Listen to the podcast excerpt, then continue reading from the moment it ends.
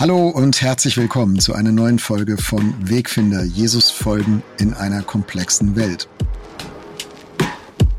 Mein Name ist Jörg Dechert und heute spreche ich mit Uwe Heimowski über prägende Gewissheiten, Dekonstruktion und den Einfluss unserer Biografie auf unsere Theologie. Schön, dass du dabei bist. Fragen, Rückmeldungen, Anmerkungen, Themenwünsche wie immer per E-Mail an wegfinder.erf.de.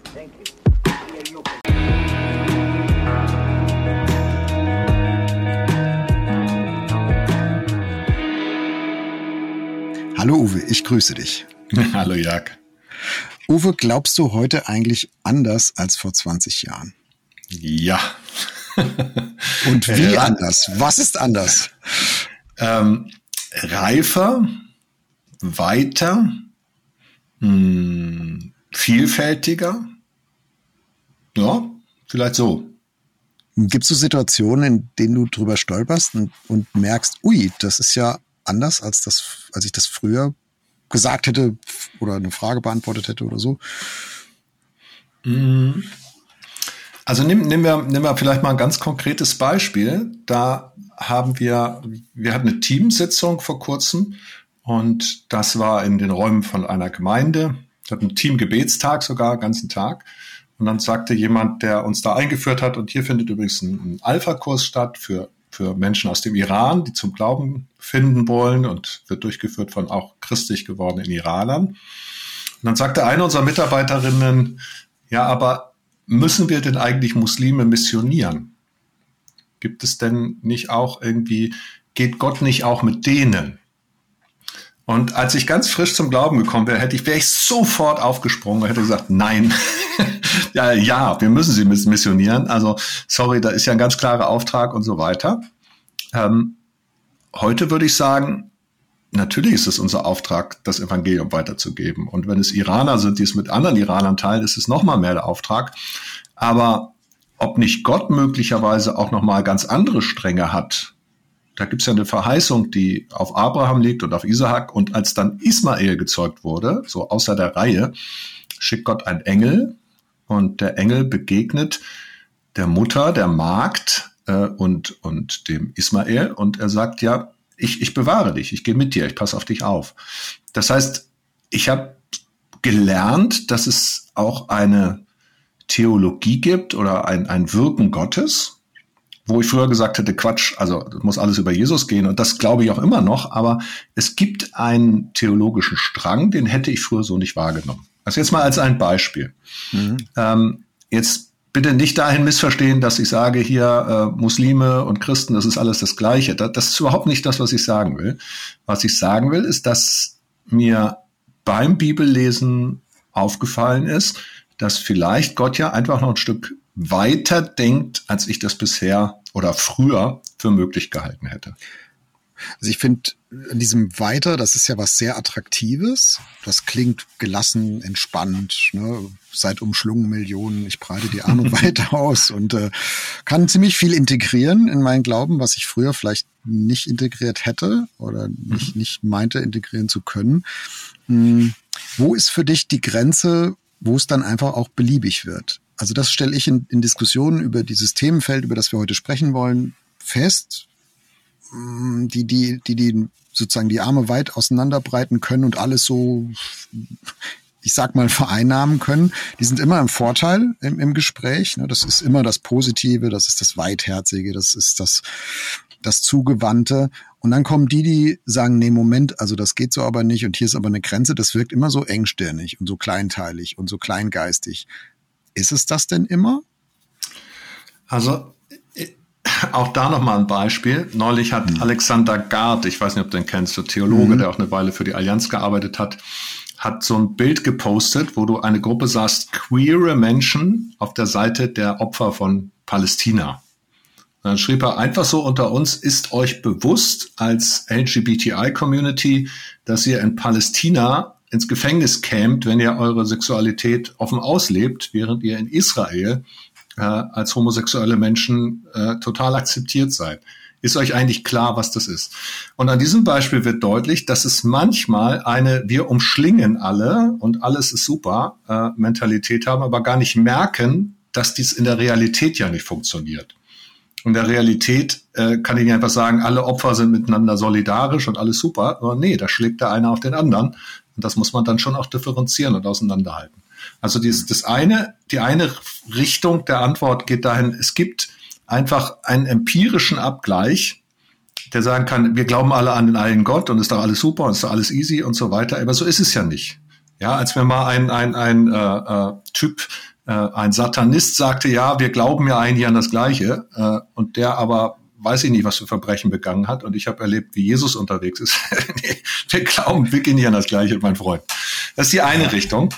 Die, zweit, die zweite ist die, dass ich das, was mir sozusagen begegnet, ich auch immer wieder prüfe an der Bibel. Also gerade eben dieses Beispiel, ne, zu sagen, wow, es gibt da einen Strang im Alten Testament, der sich mir auch nicht bis ins Letzte erschließt, aber da steht etwas in dieser meiner Bibel über eine Treue Gottes, ein Mitgehen Gottes, mhm. das mein bis, bis zu diesem Zeitpunkt, bis ich das entdeckt habe, Horizont überschreitet. Und dann möchte ich natürlich der Bibel erlauben, auch meinen Horizont zu weiten oder ihn auch, wenn, wenn, wenn es klare Ansagen gibt, ne, du sollst eine Ehe brechen, dann kann ich nicht einfach sagen, es ist doch egal, wie viele Frauen du hast. Nee, es gibt auch klare Ansagen. Und es ist immer wieder auch eine Rückbindung an die Bibel, die ich allerdings auch immer neu lesen möchte. Da haben wir nun ja schon zwei Folgen zu gemacht, Uwe, Thema Bibelverständnis. Ähm, ich möchte das nochmal von der anderen Seite jetzt aufgreifen, ähm, weil unsere Frage heute in der Folge ist ja, wie hängt eigentlich Biografie und Theologie zusammen? Und ich glaube, diesen Satz, den du gesagt hast, ich möchte das immer wieder von der Bibel gegenchecken lassen, was ich so denke und erlebe und glaube und wie sich das so entfaltet, da würde jeder mitgeben. Da würde jeder sagen, ja, ganz genau. Und jetzt, jetzt kommt, glaube ich, der Punkt, wir kommen aber an verschiedenen Enden raus, wenn wir das tun. Also Me Menschen, die dieselbe Bibel nehmen und sagen, ich möchte das von der Bibel reflektieren lassen, kommen trotzdem an, an verschiedenen Enden raus. Und jetzt ist die Frage, welchen Anspruch kann, soll, muss ich da eigentlich haben? Muss ich den Anspruch haben, wenn ich die Bibel nur ernst genug nehme, dann komme ich auch am selben Ende raus? Und ich glaube, nein.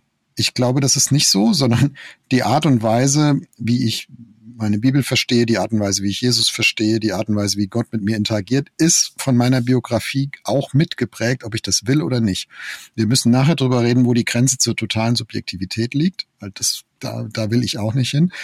Aber ich finde das ein, ein Zirkelschluss fast schon zu sagen, genau, also jeder erlebt was anderes und dann checke ich das mit der Bibel und dann erdet das das. Das stimmt, aber das Ergebnis von dem Erden ist nicht bei jedem gleich. Und das hat was damit zu tun, dass du deine Bibel ein bisschen anders liest als ich. Und ich will gar nicht sagen, ja, biblisch und unbiblisch oder so. Das wäre mir viel zu schwarz-weiß. Das gibt's auch. Aber ähm, ne, also ich komme ja, ich kann aus meiner Biografie einfach nicht aussteigen. In dem, wie ich heute Gott erlebe, was ich beim Gebet erlebe, was ich beim Bibellesen erlebe und wie ich meine Bibel verstehe. Da bin ich, ich bin in meinem System Biografie, in meinem Denken ich will nicht sagen gefangen, aber das prägt mich. Das ist ja auch ganz normal. So lebe ich auch 100 Prozent meines sonstigen Lebens.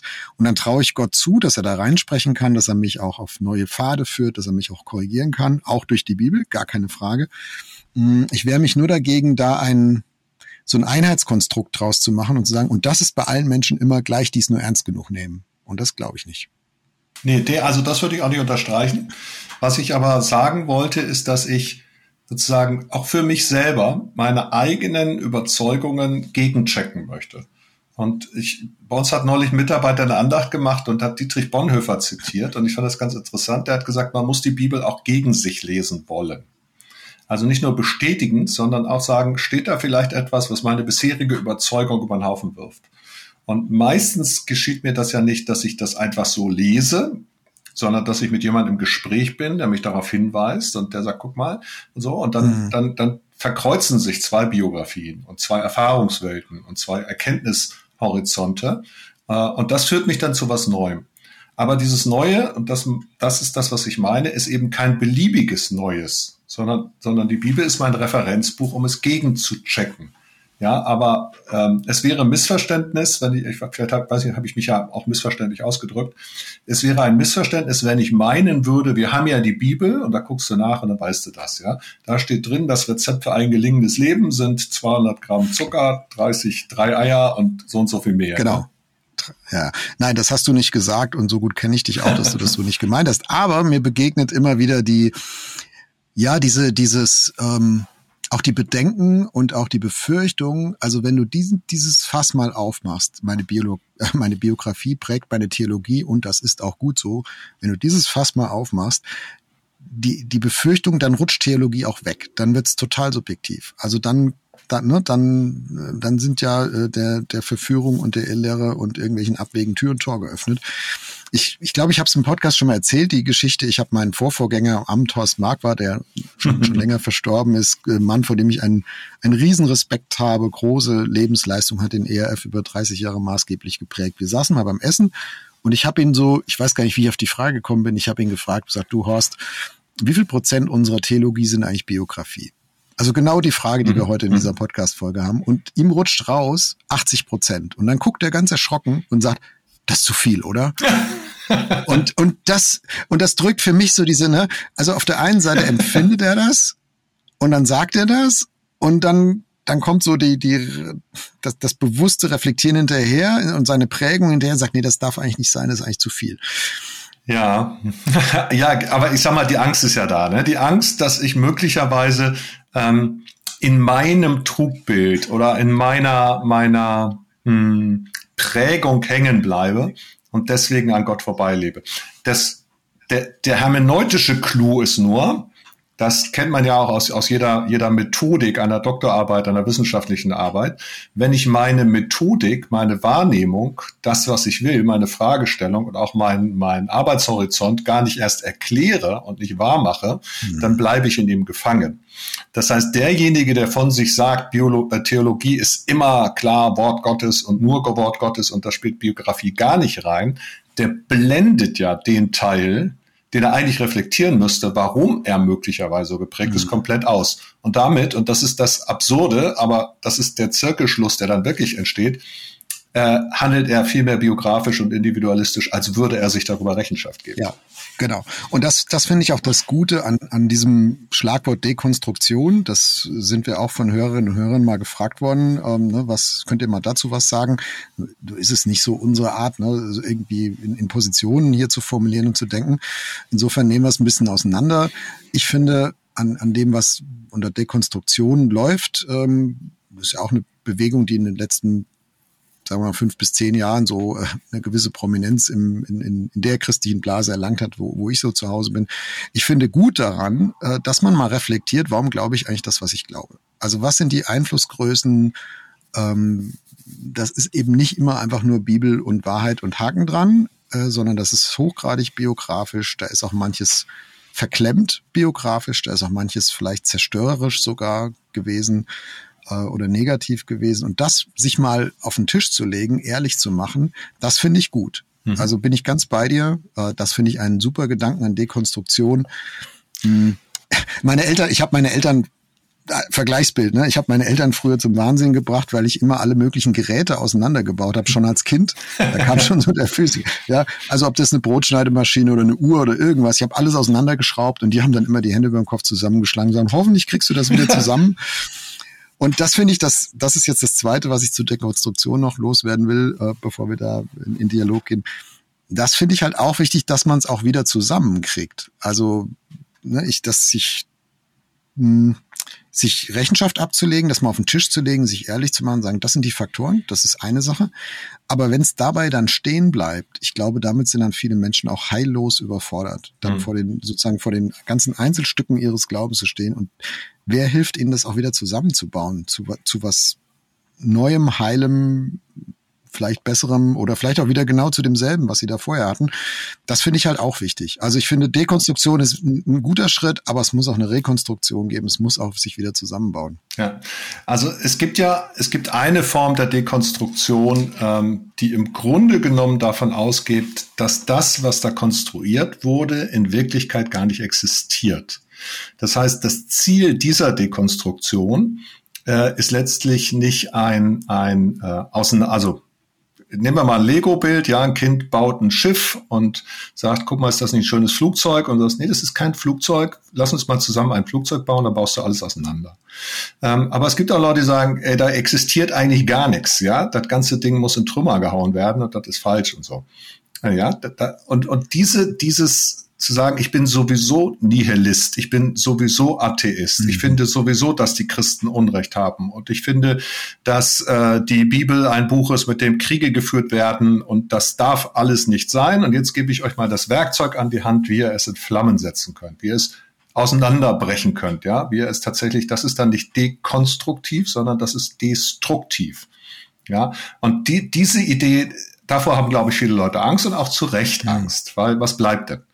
Die andere Seite ist aber zu sagen, dass das, was ich glaube, das, was mein Glauben prägt und ausmacht, ähm, wie viel davon ist denn wirklich Wahrheit? Wie viel davon ist echt? Wie viel ist geprägt? Wie viel habe ich mir zusammengebaut? Und das zu sagen, dass ich lasse mal zu, dass das, dass das dekonstruiert wird. Ich lasse mal zu, ähm, dass, dass da vielleicht ein, ein falscher Bauplan dahinter lag und zu sagen, könnte, könnte es sein, dass daraus ganz was anderes entsteht. Ja, dass es eigentlich ein Flugzeug werden muss äh, und, und nicht, nicht, ein, nicht ein Schiff oder ein Auto oder so mhm. oder ein Haus. Und dass deswegen übrigens auch ich nie zum Ende komme und nicht fertig werde, weil ich das falsche Bild baue.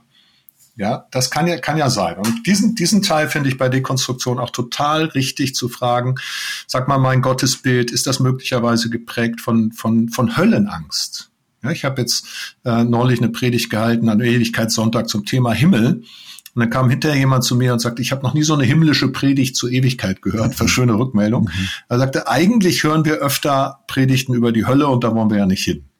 Ja, wir haben ja auch mal eine Folge gemacht beim Himmel und wir haben gemerkt, dass die Bilder uns da schnell auch ausgehen. Dabei hat die Bibel doch eine Menge Bilder. Ähm, und das ist für mich so ein Beispiel. Wenn meine Prägung Angst ist, ja, dann baue ich mir irgendwie auch ein Gottesbild, das mich irgendwie schützt, weil ich Angst habe vor Gott und dann halte ich alle Regeln ein. Nicht, weil ich gesetzlich bin, sondern weil mir das Sicherheit gibt. Und ja. da mal nachzufragen, könnte denn nicht vielleicht auch was Heilsames da drin stecken, dass vermeintliche Sicherheiten wegbrechen. Ne? Ich finde es wichtig, dass wir ähm, nochmal in Richtung unserer Wegfinder-Community unseren Hörerinnen und Hörern sagen, wenn wir da jetzt so drüber reden, tun wir das nicht aus, äh, aus der Position von Menschen, bei denen das alles richtig ist. nee. ja, und, und, sagen, du jetzt bau mal schön auseinander, weil bei dir ist ja schräg zusammengebaut, dein, dein Lego-Glaubenshaus. Ne? Und bei, also damit du dann auch so wirst wie wir. Also das ist ja Quatsch. Und von daher finde ich, wir sollten, also wenn wir über Biografie und Theologie reden, müssen wir auch über unsere eigene Biografie mal reden. Ja. Und das vielleicht mal hier an, an Beispielen mal nennen. Hm, Uwe, wenn du so zurückguckst, über die, du sagst, 20, vor 20 Jahren habe ich anders geglaubt als heute. Was für Faktoren haben eigentlich das bei dir und bei mir beeinflusst, dass wir heute anders glauben als vor 20 Jahren? Was ist das? Sind das Menschen? Sind das Erfahrungen, Erlebnisse, Gebetserhörungen, Gebetsnichterhörungen? Also nenn doch mal ein paar Beispiele. Welche könntest du identifizieren im Rückblick? Was, was sind Faktoren, die deinen Glauben verändert haben über die letzten 20 Jahre? Also fangen wir mal damit an, was mein, mein Glauben anfangs zentral geprägt hat. Ich war ja suchtkrank, ich bin aus der Sucht rausgekommen und ähm, als Suchtkranker bist du, du brauchst Haltpunkte, du musst wissen, was kann ich jetzt tun. Und insofern war mein Glaube von zwei Komponenten geprägt. Einerseits der Erfahrung der Freiheit und der Barmherzigkeit und der Gnade, also von einem ganz, ganz positiven Gottesbild und zugleich von einer ganz starken Sehnsucht nach, nach Halt, nach Struktur, nach äh, wie musst du dich verhalten jetzt? Was ist richtig? Was so und dadurch dadurch hatte ich in ganz vielen Dingen ganz klar so musst du missionieren, so musst du deine Beziehung leben, so oft musst du beten, so oft musst du Bibel lesen. Das war für mich wie ein, wie ein Geländer, das mir in diesem neuen Land einfach die, den Halt gegeben hat, dass ich da durchkam. Und die Erfahrung der Freiheit ist geblieben, tatsächlich bis heute, also so als, als Grundmerkmal meiner Gottes, Gotteserfahrung und meiner Gottesbeziehung. Was sich aber verändert hat, ist, dass ich gemerkt habe, ich brauche einfach gar nicht mehr so viel Geländer, ich brauche nicht so viel Stützen. Ich brauche kein, keine Methode, wie man die Bibel liest, ja, ob ich jetzt was anstreiche, Verheißungen rot und das grün oder, also ich habe so ganz viele Sachen gemacht, die, also sagte, so muss man das machen als Christ und du musst auch immer mhm. morgens eine Stunde beten und so. Und diese Sachen haben sich verändert. Die haben sich. Also die Stützräder sind ab. Genau. Äh, und das wiederum hat viel mit Begegnungen zu tun, mit der Erfahrung, dass ich auch mal das einfach nicht hingekriegt habe. Ja, ich dachte, ich halte eine Predigt, also muss ich vorher auch so und so lange gebetet haben, ne, so, und dann kam ich aber, hatte ich einen Streit mit meiner Frau und musste trotzdem auf die Kanzel und an dem Tag bekehren sich in der Predigt Leute und die Erfahrung war, es mhm. ist nicht von, von meiner Gebetsarbeit abhängig, dass Gott hier wirken kann, was jetzt keine mit, wenn ich wieder eine Methode draus machen würde, würde ich mich immer mit meiner Frau streiten. Aber das wäre ja der gleiche, das, das wäre ja die gleiche Dummheit. Ja, einfach zu merken, nicht die Methode prägt es, sondern Gott macht es. Und dass er mich dazu befähigt, ist wow. Ja? Und so könnte ich jetzt viele erzählen, aber bevor ich hier zu lange quatsche, was hm. war es denn bei dir? Ich bin mit 19 zum Glauben gekommen und ich habe dann ganz viel, so ging es mir so wie dir, also andere Themen vielleicht, aber ich habe erstmal viel übernommen, was ich so gesehen habe. Äh, mhm. Meine, meine Grundschule des Glaubens war eigentlich die, die Studentenarbeit, Campus für Christus. Ich habe Physik studiert und das, nebenher habe ich mich da in der, in der christlichen Studentenarbeit engagiert, am Anfang ganz viel gelernt ich weiß noch, unser äh, damals gab so ein, so ein wie so ein Hauskreis Bibelgruppe äh, Leiter, der hat uns dann gefragt, ne, was interessiert euch denn? Und die anderen waren alle schon lange Christen und haben dann irgendwelche Spezialthemen auf den Tisch gelegt. Und ich habe gesagt, also ich würde das gerne mal mit der Sünde verstehen. Ich glaube nicht, dass ich da irgendein Problem habe und dass es das gibt und ich weiß gar nicht, was das soll. Mhm. Ja, hätten manche vielleicht gesagt, kannst, kannst du denn überhaupt Christ sein, wenn du dich nicht von Sünde abgewendet hast, ne? Und was mit Buße und, und so weiter? Hat, hat, wusste ich alles nicht, ja, so. Ähm, so, so unbeleckt bin ich da rein und dann habe ich erstmal ganz viel übernommen. Weil ist doch logisch. Also ich meine, wenn du ein neues Hobby anfängst und du gehst zum Taubenzüchterverein oder zum, zum Segelflugverein, da guckst mal, wie die anderen ihre Flugzeuge basteln und dann machst du es halt auch so. Mhm. Ist doch logisch. So, so ist doch immer im Leben. Und ähm, ich kann mich noch erinnern, ich bin ja so ein ist vielleicht auch ein bisschen der Physiker. Ich mag das auch. Ich kann das auch ganz gut, glaube ich. Ich sehe schnell Systematiken, also wie Dinge zusammenhängen. Mhm. Und ähm, dann bin ich an irgendeinen so Ami-Prediger geraten übers Internet, der, ähm, der da viel auf so einer Ebene kommuniziert hat. Und ich habe dem alles geglaubt, weil das hat dieses bei mir dieses dieses äh, diese Stärke oder dieses Bedürfnis bedient. Ne? Guck mal hier und im Buch Esther der Vers und im Neuen Testament, das hängt hier so und so zusammen. Und ich habe gedacht, wow, ich weiß was, was die anderen alle nicht wissen. Da gibt's geheime Zusammenhänge in der Bibel und ich habe sie jetzt erkannt. Mhm. Ich weiß sie jetzt auch. Und ich weiß nicht, war mit einem Freund mal auf, auf einer, von der Uni aus, waren wir bei irgendeiner Konferenz in Kalifornien und das war da in der Nähe von da, wo, die, wo dieser Prediger äh, seine Kirche hatte, ja. Und dann habe ich den gezwungen, dass wir da vorbeifahren und hab dann, bin da hingefahren, ja, und wollte dann da irgendwelche CDs kaufen. So, der hat auch gedacht, der, der, der hat das jetzt echt durchgeknallt. Was will der da? Also, das ist ja keine Sekte, gar nichts, aber einfach eine, eine, eine sehr starke Betonung, wo ich heute sagen würde, ey, das war auch völlig überzogen. Also da war vieles auch an den, heute würde ich sagen, theologisch an den Haaren herbeigezogen. Aber ich habe damals, hat es mir so eine, ja, vielleicht auch eine Sicherheit, das, vielleicht waren das meine Stützräder gegeben, ne, weil ich auf einmal in diesem, in diesem riesen Konglomerat Bibel äh, Systematiken gesehen habe, und ich hatte vorher nie mit systematischer Theologie zu tun, gesagt, ah, das ist ja cool. Also da gibt's ja eine innere Struktur und da gibt's innere Zusammenhänge. Und heute würde ich sagen, ja, natürlich gibt es eine innere Struktur und es gibt auch innere Zusammenhänge, aber sie sind nicht überall da wo ich sie damals gesehen habe oder wo ich, wo man mir das damals so erzählt hat. Das hat nur mein Bedürfnis sehr stark bedient und angedockt, ähm, ne, diese, diese Strukturen zu sehen, diese Zusammenhänge zu sehen.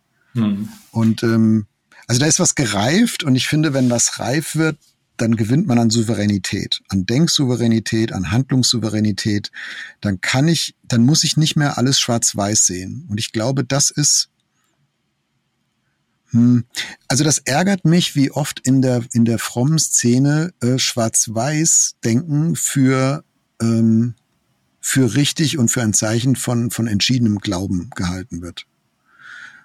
Äh, und jeder, der sagt, ja Moment, da gibt's aber noch hellgrau und dunkelgrau, nicht nur schwarz und weiß, äh, so unter den Verdacht gerät, na, der will was verwässern. Ja, also der will die Entschiedenheit des Glaubens verwässern. Also der will die Entschlossenheit, äh, Christ zu sein und sich an Jesus zu halten. Der, der, das, das soll da irgendwie verwässert werden. Und das stimmt einfach nicht. Manchmal vielleicht schon, aber es stimmt nicht einfach automatisch. Sondern manchmal ist das auch ein Zeichen von Reife und von Souveränität, dass ich lerne, naja, es gibt wirklich nicht nur schwarz oder weiß, in vielen Fragen, sondern es gibt auch Grau. Und das ist auch okay so. Und es ist souverän, das anzuerkennen, ohne dass mir deswegen der Glaube wegrutschen muss. Hm. Also dieses, dieses aus den Systemen rauskommen, das Stützräder hast du es genannt, genannt ich habe es Haltegriffe genannt, war für mich tatsächlich auch eine Befreiung, kann ich nicht anders sagen, ähm, weil die viel mit Souveränität zu tun hat, mit Erwachsenwerden, auch mit Verantwortung übernehmen.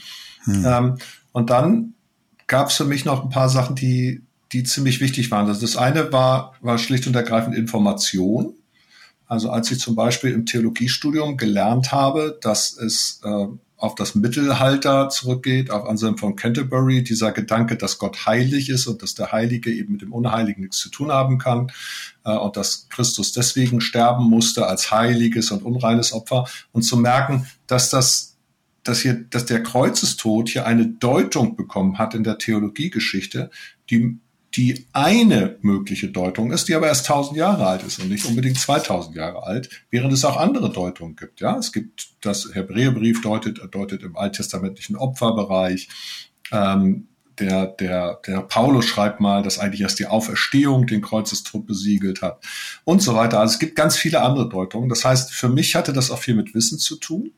Und dieses Wissen war aber häufig auch erstmal ein bisschen erschreckend, weil meine bisherige Theologie anders war. Als ich gelernt habe, ich habe gelernt, die Bibel ist das unfehlbare Wort Gottes, darüber hatten wir ja schon mal gesprochen.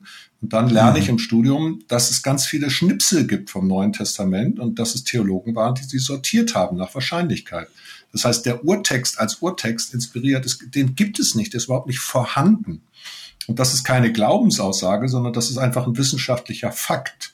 Nun kann ich immer noch dem Heiligen Geist zutrauen, dass er die Wissenschaftler dieses dann zusammengebastelt haben, was wir dann als Nestle Aland oder heutiges Neues Testament haben, dass das in Ordnung ist. Damit kann ich, kann ich leben, kann ich umgehen. Das macht mein Glauben nicht kleiner. War aber erstmal erschreckend, weil ich dachte, huch, das wollen die mir jetzt was kaputt mhm. machen. Mhm. Als ich das dann verstanden habe, ich dachte, weißt du, also der, der Gott, der dem kein fertiges Muster vom Himmel geworfen hat, sondern der da was hat entstehen lassen, ähm, der auch die Klugheit der Menschen und die Bildung und, und, und die Ernsthaftigkeit benutzt hat, der ist ja für mich nicht kleiner. Der ist, der ist ja eher, der ist ja eher noch größer und der traut seinen Menschen auch noch mal mehr zu. Genau. Und das ist, das ist mein Verdacht, äh, meine Frage an der Stelle, ähm, dass, dass es so, so Stränge von Frömmigkeit gibt, äh, wo Menschen sich selber sich selbst misstrauen oder anderen misstrauen und sagen, die, die Gewissheit meines Glaubens, die muss außerhalb meiner selbst liegen und sie muss auch außerhalb der Hände von Dritten liegen je mehr also sozusagen in meiner eigenen Biografie liegt oder im, im Wirken von, von Dritten gebunden ist, umso gefährlicher wird das, weil das wird ja manipulativ. Ich könnte mir was vormachen, andere könnten mir was vormachen, das will ich aber nicht. Ich möchte, dass es stabil steht und fest und Christus ist mein Fels.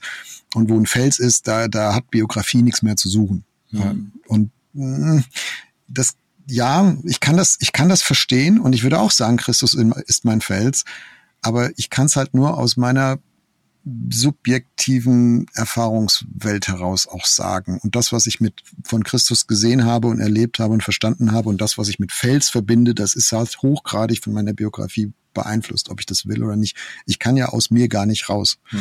Und, und ich glaube, diese, die Sehnsucht nach einer scharfen Trennlinie, das ist jetzt meins und das ist jetzt äh, außerhalb von mir, die ist verständlich, aber ich finde sie nicht, äh, nicht erfüllbar. Also es ist eine Sehnsucht, die ist nicht erfüllbar, nicht in diesem Leben, nicht in dieser Welt. Ich glaube, ich glaube es auch nicht. Ich glaube sowieso auch in anderen Bereichen nicht. Ja, also das ist ja der Amerikaner hat den Lebenstraum, ich werde Unternehmer, ne? ich werde selbstständig, trage Verantwortung. Der Deutsche hat den Lebenstraum, ich werde Beamter. Ne? Da ist sozusagen Sicherheit das Hauptthema. Und so ähnlich kann man ja auch die Bibel lesen. Ich möchte mal noch, noch zwei andere Aspekte einbringen. Also wir sprechen ja noch mal einiges. Das eine ist äh, zu dieser Frage noch, die du gesagt hast, wie, wie stoße ich eigentlich auf Dinge? Ich habe gesagt, das eine war für mich Bildung und Wissen und das zweite war auch ein Stück Biografie von anderen. Also mhm. ein guter Bekannter von mir reist nach Medjugorje zu einem Marienwallfahrt, hat dort eine Marienerscheinung und diese Maria sagt ihm, übrigens, Jesus ist mein Sohn und was er dir sagt, das tut und wird Christ. In meiner Frömmigkeit ist das fast eine okkulte Erscheinung sozusagen. Ja, ne? das geht das doch gar eigentlich nicht. ungültig. Ja, das, das geht nicht. So, und dann Maria und so. Und dann äh, reden wir miteinander. Er erzählt mir seine Geschichte und ich sage, du, aber du, diese ganze Mariengeschichte, das ist echt schwierig und von der Bibel her und Mutter Gottes und, und so, das geht alles nicht. Und dann schlägt er mit mir die Bibel auf, liest am Anfang des Matthäus-Evangeliums das sogenannte Magnificat, wo es heißt, du du wirst unter allen Frauen dieser Welt gepriesen und fragt mich, wo kommt in deiner Frömmigkeit das vor, was die Bibel hier beschreibt? Sagen wir mal nicht fordert. Mhm. Ähm, wo preist du Maria unter allen Frauen? Das ist ja ein biblischer Gedanke. Und, und dann bin ich plötzlich nicht nur mit seiner Erfahrung konfrontiert, sondern auch damit, dass er in der Bibel eine ganz andere Stelle gefunden hat als ich und diese Stelle mir auch vorhält und sagt, sag mal, wenn du, wenn du von dir sagst, du bist so biblisch und ich bin so falschgläubig, was ist denn mit dieser Stelle hier? Was ist denn mit diesem ganz, ganz wesentlichen und wichtigen Text? Ups, ne? Und dann bist du da und merkst plötzlich, oh, ich lerne gerade was. Hier zerbricht etwas in mir, hier wird etwas dekonstruiert. Konstruiert. Ähm, mhm. Und zugleich gibt es ein neues Konstrukt. Hier ist keiner, der, der meine Erfahrung als ganz in Frage stellt, sondern der meine Grenze aufweicht und die damit ein Stück weitermacht. Ähm, aber keine Grenze an Gott vorbei, keine Grenze an, an, an der Bibel vorbei, sondern eine Grenze, die scheinbar irgendein Dogma in mir festgehalten hatte, das aber vielleicht gar keine Berechtigung hat. Ähm, und das finde ich, das ist mir immer und immer und immer wieder passiert. Mhm. Wir begegnen Menschen mit ihrer Sicht auf die, auf die Glaubenserfahrung und auch auf die Bibel, bricht bei mir ein bisschen was ein, aber das ist auch gut so. Also wir nehmen nochmal dein Lego-Bild und ich versuche es damit nochmal in Verbindung mhm. zu bringen. Hm, ich glaube, alle Christinnen und Christen sind sich einig, egal ob sie Dekonstruktion mögen oder befürchten oder wo auch immer sie da stehen.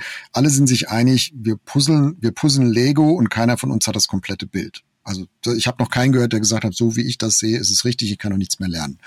Also alle würden sagen, genau, da baut sich was auf im Lauf des Lebens und, und so weiter. Und jetzt ist ja nur die Frage, wenn ich da so am Lego bauen bin, muss ich jemals auch Steine wieder rausnehmen, um sie neu und anders zusammenzusetzen? Oder ist es ein ganz geradliniger Prozess, wo immer eine Sache dazukommt und noch eine und noch eine und es wird, wird immer besser sozusagen, immer mehr dem Zielbild entsprechen? Und da haben wir jetzt Beispiele zusammengetragen, das wäre zumindest meine Sicht. Ja, manchmal muss ich auch Steine wieder rausnehmen. Mhm. Mhm. Und das heißt nicht, dass sie immer falsch waren, sondern dass sie ne, Stützräder vielleicht in einer bestimmten Phase für mich richtig und wichtig waren und trotzdem gehören sie am Ende da nicht rein. Also am Ende dienen sie mir nicht. Am Ende bringen sie mich auf, auf Seitenarme und auf Abwege, auf lange Sicht, auf die ich nicht soll. Und mein großes Vorbild ist an der Stelle Paulus. Ich habe das gerade mal rausgesucht, während ich dir zugehört habe. Äh, 1. Korinther 4, ähm, würden wir sagen, ne, Paulus, genau, der hat auch hier gerade Schneisen geschlagen und äh, dogmatisch geredet mit, mit den Gemeinden, wo er Briefe hingeschrieben hat. Und der schreibt an die Korinther, wo es ja drüber und drunter ging, drunter und drüber ging, äh, lehrmäßig, äh, und theologisch, der schreibt, hier, bevor wir jetzt weiter diskutieren, 1. Korinther 4, Vers 3, mir aber ist ein geringes, dass ich von euch gerichtet werde. Also, hm. was ihr, wie, wie ihr das jetzt findet, was ich denke, das, das interessiert mich gar nicht so wirklich. Oder von einem menschlichen Gericht, auch richte ich mich selbst nicht. Also ich bin nicht mal sicher, ob, bin nicht mal selber sicher, ob ich recht habe. Auch das interessiert mich am Ende nicht sagt, ja, also ich handle schon nach bestem Wissen und Gewissen, ich bin mir keiner Schuld bewusst, aber darin bin ich noch nicht gerechtfertigt. Der Herr ist aber, der mich richtet. Also der Paulus schafft das zu sagen, du meine Argumente und eure Gegenargumente, ich will da gar nicht Schiedsrichter sein. Mhm. Also, dass ihr das anders seht als ich, das wirft mich jetzt nicht um. Aber ich, aber nicht deswegen, weil ich so, so überzeugt bin, dass ich Recht habe. Also das weiß ich auch nicht so hundertprozentig, aber ich kann es am Ende Christus überlassen wie es sein wird. Und das finde ich, das möchte ich von Paulus gerne lernen und mir da eine Scheibe von abschneiden. Das kann man jetzt nicht zu allem und jedem sagen, aber äh, also ich, ich habe auch viele Themen, ne, wo ich denke, ja doch, ich weiß schon, wie ich das sehe und kann es auch begründen und bis zum Beweis des Gegenteils sehe ich es auch so. Aber an den Stellen, wo es strittig ist, an den Stellen, wo es wackelt, an den Stellen, wo du und ich nicht einer Meinung sind, ich muss nicht am Ende, ich muss nicht entscheiden, wer recht hat, sondern ich darf das Christus überlassen und sagen, am Ende ich lege auch für mich selbst nicht die Hand ins Feuer. Brauche ich ja nicht, weil mhm. Christus tut's. Mhm. Also ich glaube, das ist ein ganz, ganz entscheidender Punkt, ja. Also wirklich zu vertrauen, was, was macht mich denn zum Christen? Mein Glaubensgebäude oder Christus? Meine Lebenserfahrung oder Christus? Und da an den Punkt zu kommen, zu sagen, eher, wirklich eher. Und ihm möchte ich nachfolgen, von ihm möchte ich lernen, von ihm möchte ich mich hinterfragen lassen. Hm, vielleicht noch einen ganz, ganz kleinen Satz zu dem, dass du gesagt hast, es gibt ja auch Phasen, wo man das braucht. Also ich habe damals diese Enge gebraucht. Und, mhm. und wenn damals Menschen mit einer massiven Dekonstruktion mich konfrontiert hätten, das hätte mir geschadet. Das heißt, also auch da nochmal Theologie ist Biografie, auch, auch an den Orten der, der Biografie hat eine unterschiedliche Theologie auch eine unterschiedliche Funktion. Und wenn ich jetzt meine, ich betreibe eine, eine Dogmatik, aus der man sich nicht befreien darf, dann enge ich Menschen ein. Wenn ich aber meine, ich betreibe eine, eine Dogmatik mit dem Holzhammer, in der ich alles dekonstruiere, dann kann ich Menschen genauso gefährden. Und insofern ist, Gott hat ja die Weisheit, mit unserer Biografie mitzugehen, mit unserem Weg mitzugehen. Und ihm das einfach auch zu gestatten, dass es verschiedene Lebensphasen gibt oder dass es unterschiedliche Menschen gibt, unterschiedliche Denkhorizonte, unterschiedliche Gefahrenspotenziale. Ne? Das finde ich auch noch ganz wichtig.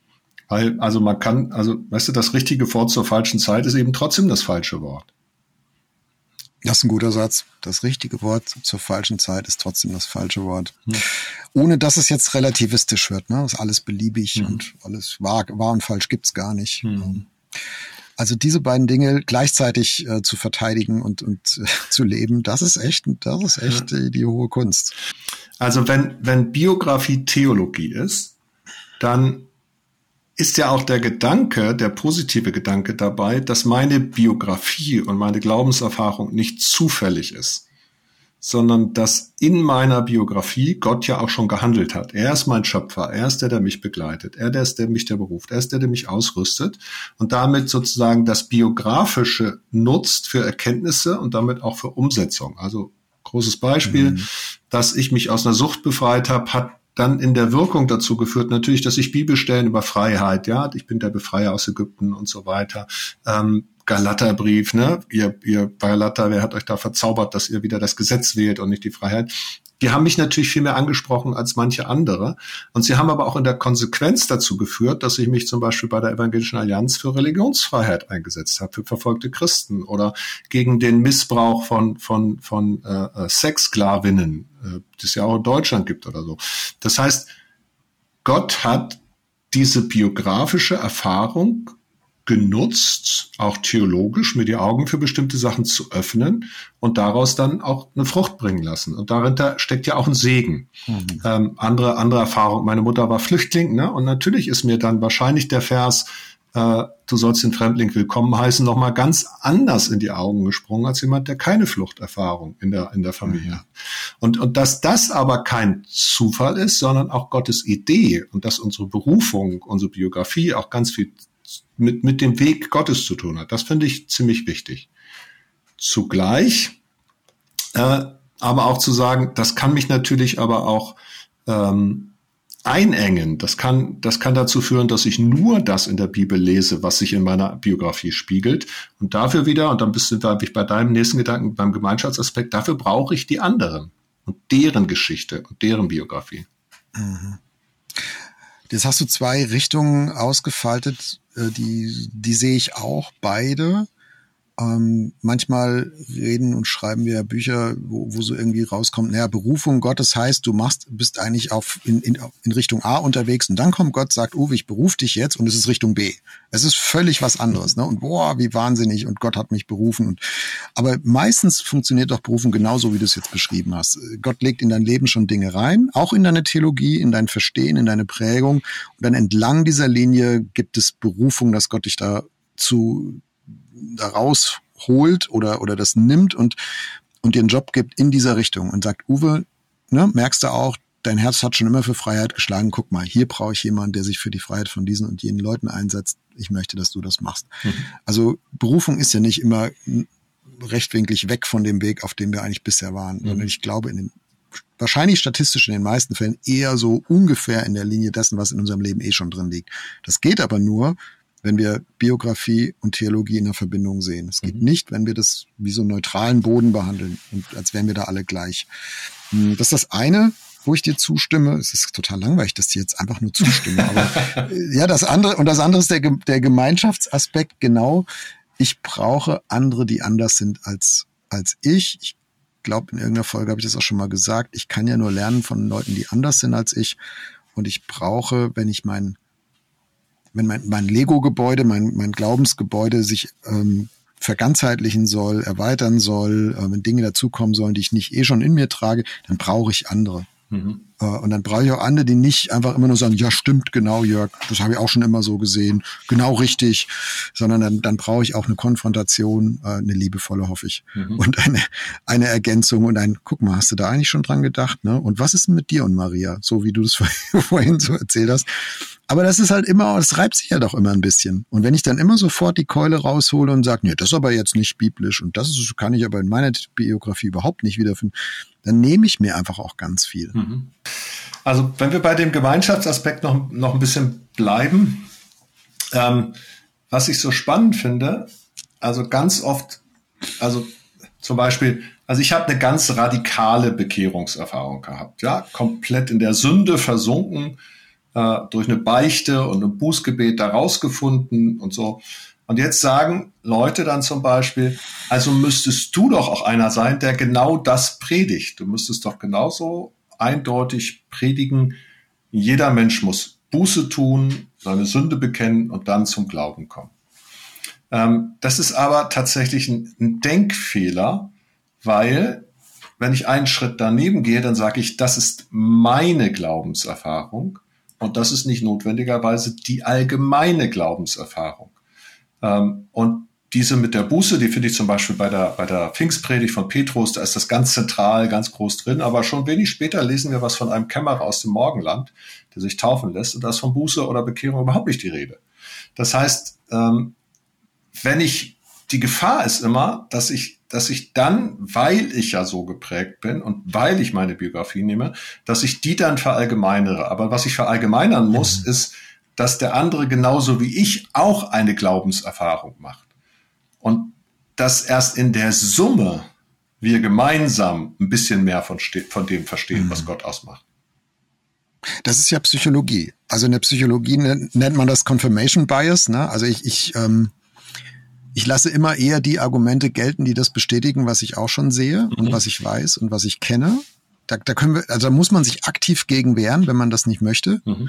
Wenn ich, wenn ich so mein, meine Gedanken freien Lauf lasse, dann werde ich immer im Confirmation Bias auf der Seite vom Pferd rutschen. Also ich werde in der Bibel Dinge eher finden, die mich bestätigen oder meine Sicht der Dinge bestätigen oder meine Selbstzweifel bestätigen. Also es muss nicht unbedingt eine positive Bestätigung sein, aber meine Mustererkennung in meinem Geist, die findet eher die Dinge, die dementsprechend, wie ich schon bin im, wenn ich mit dir rede, wenn ich meine Erfahrung neben deine lege, wenn ich in die Bibel gucke. So, Gott kann das natürlich durchbrechen, tut er zum Glück auch immer wieder. Aber deswegen brauche ich auch andere, die mir helfen, das zu reflektieren und zu erkennen und sagen, ja, genau, es ist ganz anders. Und ich kenne, das, das, das nervt mich auch in unserer, in unserer Szene, in unserer Blase, so diese Projektion. Ich war auf dieser Konferenz, ich habe dieses Buch gelesen, ich habe das erlebt und du musst das jetzt auch. Ja, weil das ist auch für dich ein Segen. Ich sagen, das kann gut sein, aber es kann auch gut ganz anders sein. Hm. Wer bin ich, dass ich das für dich weiß? ja, das ist schon, das ist ganz lustig, weil ich bin ja, bin ja nur Pastor gewesen, 15 Jahre lang hm. und wir haben eine große Familie und wenn du dann manchmal am Mittagstisch so warst und die Kinder gefragt hast, was, was sie so von der Predigt behalten haben, dann haben fünf, äh, zehn Ohren zugehört äh, und fünf Gehirne das verarbeitet. Ähm, und manchmal haben die, waren die von irgendwas begeistert oder so und ich wusste gar nicht, habe ich das auch gesagt? Oder äh, die waren eben von unterschiedlichen Dingen oder die waren von Dingen genervt natürlich auch, ne? Der Papa mhm. schon wieder, der Quatsch da vorne und so. Aber also allein diese fünf Rückmeldungen von fünf Kindern waren so komplett unterschiedlich in der Regel, dass du merkst, in dem Fall ist es Kommunikation, Hören, aber es ist ja mehr. Es ist auch die Frage, was dockt tatsächlich bei mir als Person und Persönlichkeit mhm. an. Ne? Aber da hängt ja also da hängt für mich jetzt, ich sag's ein bisschen lustig, aber es ist eine sehr ernst gemeinte Frage. Warum hast du weiter gepredigt? Also du hättest ja auch zum Schluss kommen können, oh, wenn da jeder sein Ding draus macht, aus dem, was ich da sage, warum soll ich da noch machen? Also, dass jeder sein Ding macht, da brauchen sie keine Predigt für. Mhm. Also wie viel, ne, wo nimmst du das, wo nimmst du die Gewissheit her, die, das Vertrauen, dass es sich lohnt, geistlich zu reden, geistlich zu prägen, Theologie zu treiben? Wo nimmst du die Gewissheit her, dass das nicht bei den, bei den Empfängern, bei den Hörern, bei den Zuschauern, ist ja auch, könnte ich mir auch für hier ERF, für ein Medienhaus fragen, in eine völlige Beliebigkeit und so eine postmoderne Subjektivismus abrutscht und hey, lohnt sich eigentlich nicht, man macht sowieso jeder sein Ding draus. Hm, du wirst kaum glauben, das habe ich mich zwischendurch auch gefragt. Ich Ich habe mich okay. zwischendurch mal gefragt, sag mal, wäre nicht eigentlich eine bessere Form von Gottesdiensten, wenn nicht so viel monologisiert und so viel gepredigt und vorgetragen wird und wir stattdessen Erfahrungsräume ermöglichen, Austauschräume ermöglichen und so. Ähm, das haben wir tatsächlich auch in der Gemeinde immer wieder probiert und, und, und, und unterschiedliche Formen auch ausprobiert. Ähm, und dann habe ich, habe ich irgendwo einen Vortrag gehört, das war, fand ich ganz interessant, ein Theologe, ich habe echt vergessen, wer das war. Der hat gesagt, eine Predigt ist wie ein Kunstwerk. Das fand ich ganz interessant, weil der sagte, du hast jetzt meinetwegen Bild oder du hast eine Statue oder so und das, was dieses Bild bei dir als Betrachter auslöst, ist was ganz anderes, als es beim nächsten Betrachter auslöst. Ja, das war sozusagen die Bestätigung meiner Erfahrung, diese Seite. Ähm, der eine sieht, sieht in dem Bild ja, das Lächeln der Mona Lisa, der andere sieht das ganze, Jahr, ganze Jahrhundert, in dem sie gemalt wurde. Jeder sieht was anderes. Und jetzt kommt's, aber der zweite Gedanke war, wenn niemand dieses Kunstwerk geschaffen hätte, wenn niemand dieses Bild gemalt hätte, wenn niemand diese Statue aufgebaut hätte, wenn niemand diese Predigt gehalten hätte, wäre dieser Kommunikationsprozess ja gar nicht in Gang gekommen. Das heißt, du kannst auf zwei Seiten vom Pferd fahren. Du kannst sagen, ja, ja, es hört ja sowieso jeder, was er will, also sage ich gar nichts mehr. Ne? Oder du kann, kannst, äh, äh, oder jetzt positiv gesagt, ähm, du kannst sagen, damit dieser Prozess überhaupt erst in Gang kommt, musst du auch einen haben, der redet, der den Input gibt, der da mhm. ist. Und deswegen sind wir auch aufgefordert, ne, äh, zu predigen, ja, die Menschen glauben und so. Aber ketzerische Rückfrage, äh, was nützt mir ein Kommunikationsprozess in Gang zu bringen, dessen Ergebnis beliebig ist? Und jetzt kommt's. Wenn du darauf vertraust, dass der, der diesen Kommunikationsprozess in Gang bringt, nicht du bist, sondern der Heilige Geist, dann ist das Ergebnis nicht beliebig. So, genau. Jetzt sind wir perfekt äh, an dem Punkt, äh, was auch so ein bisschen der Konflikt zwischen einer, einer modernen und einer postmodernen Vorstellung von Kommunikation ist, auch von Glaubenskommunikation. Wir haben alle gelernt, der Glaube kommt aus der Predigt und die Predigt kommt aus dem Wort Gottes und so. Das ist die Sprache eines Informationstransfers. Also ich habe eine Wahrheit verstanden und ich erkläre sie dir und jetzt hast du sie auch verstanden. Jetzt ist sie bei dir. Mhm. Also sie ist von mir zu dir gewandert und mein Ziel ist es, das so hinzukriegen, dass du möglichst wenig Verluste dabei hast und dass du möglichst viel Prozent von dem, was ich schon in mir trage, auch am Ende verinnerlicht hast. So, das ist eine sehr simple kommunikationstheoretische Vorstellung von dem, was da bei Predigt passiert und was bei Glaubensweitergabe passiert.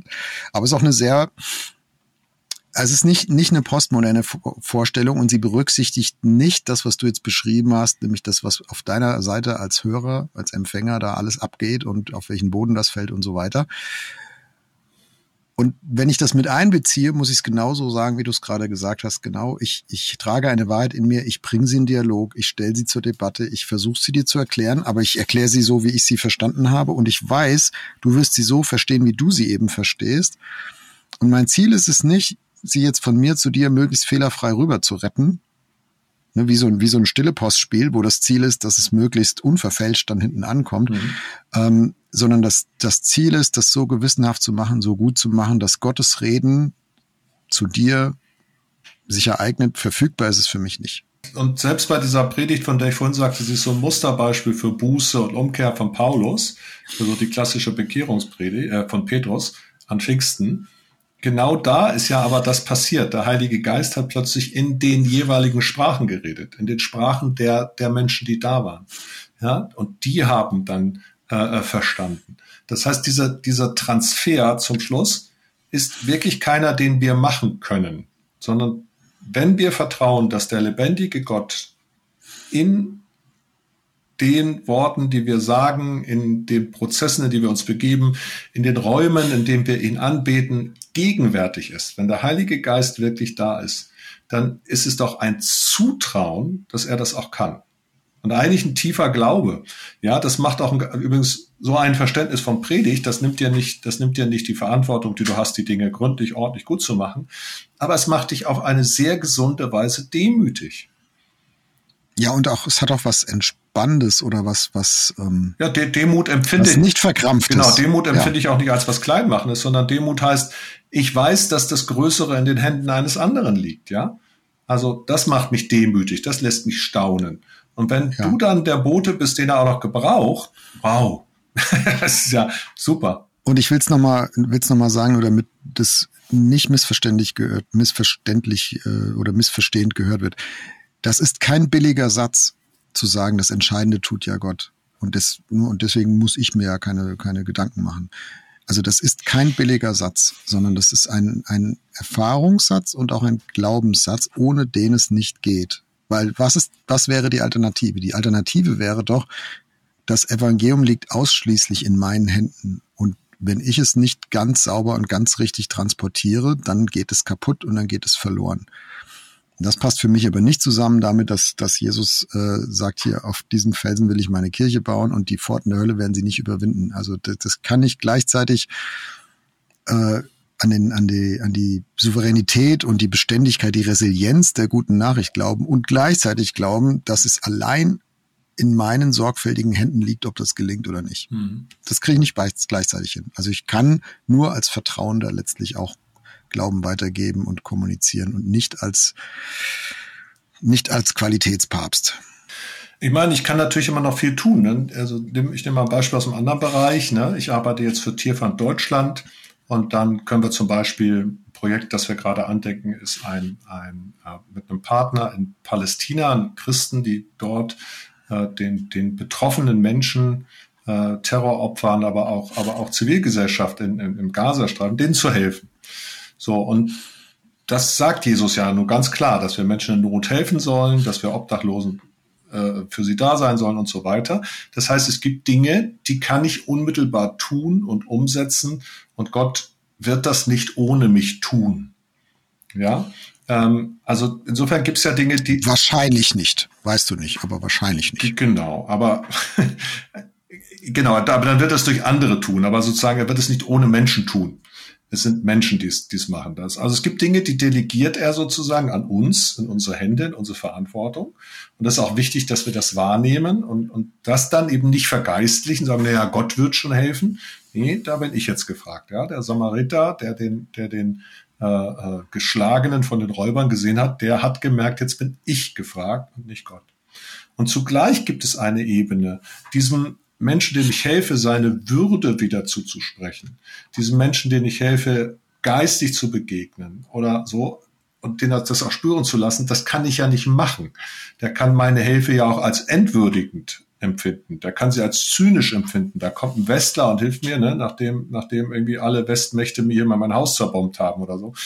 Ähm, das heißt, es gibt selbst dort eine Ebene, die ist mir entzogen, nämlich die Ebene, was ist zum Schluss beim anderen innerlich bewirkt. Ähm, und auch das macht wieder demütig. Das macht auch übrigens den Helfer, den Entwicklungshelfer oder den Nothilfer eigentlich auch wieder demütig, weil du merkst, du kommst nur bis zu einer Grenze. Und demütig im besten Sinne, weil ich vertraue, dass es einen guten Gott gibt und dass er es gut meint mit den Menschen, überlasse ich das auch gerne ihm, weil das kann er besser als ich. Also jetzt haben wir einen großen Bogen gezogen in dieser Episode vom, von dem, was uns prägt, bis hin zu dem, was wir tun. Mhm. Das ist ja auch der, der Bogen mhm. des, des christlichen Lebens. Ne? Es ist ein geprägt werden, ein Vertrauen, Glauben, Wissen, Lernen, Üben, Umsetzen, Tun. Äh, alles in, in Demut, in Fehlbarkeit. Hm, Abschlussfrage, Uwe, wenn du so nach vorne schaust, wir haben vorhin einen Rückblick, sind mit dem Rückblick gestartet auf die letzten 20 Jahre. Schauen wir mal auf die nächsten 10. Worauf freust du dich wie du in zehn Jahren anders glauben wirst als heute? Das sind, das sind zwei Sachen tatsächlich. Das eine ist, dass ich ja, wie gesagt, bei Tierfand arbeite, jetzt seit einem guten halben Jahr.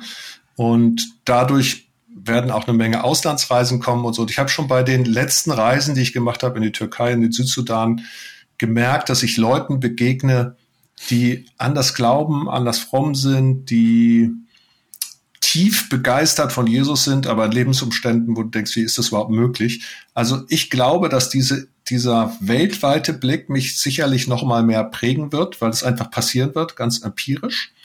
Und das Zweite ist, ich habe unfassbar viel Glauben gelernt von meinen Kindern. Die haben so viele Fragen gestellt.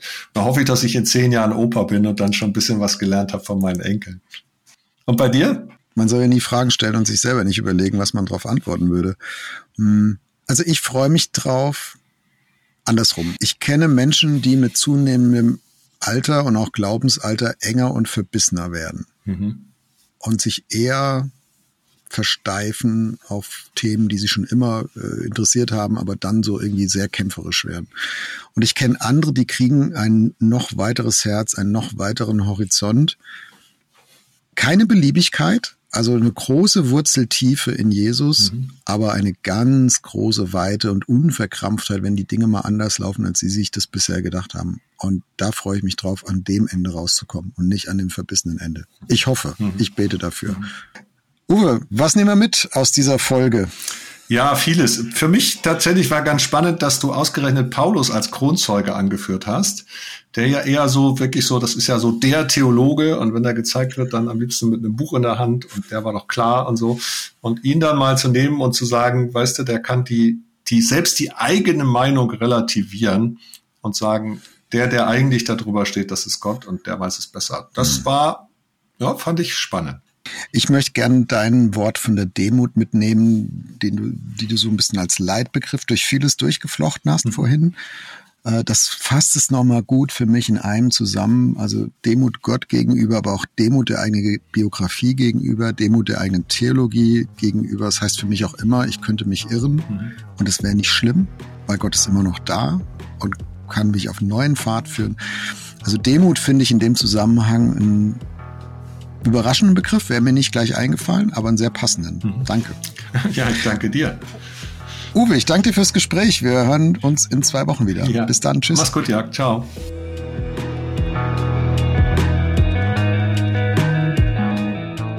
Das war Wegfinder. Jesus folgen in einer komplexen Welt. Was nimmst du mit aus dieser Folge?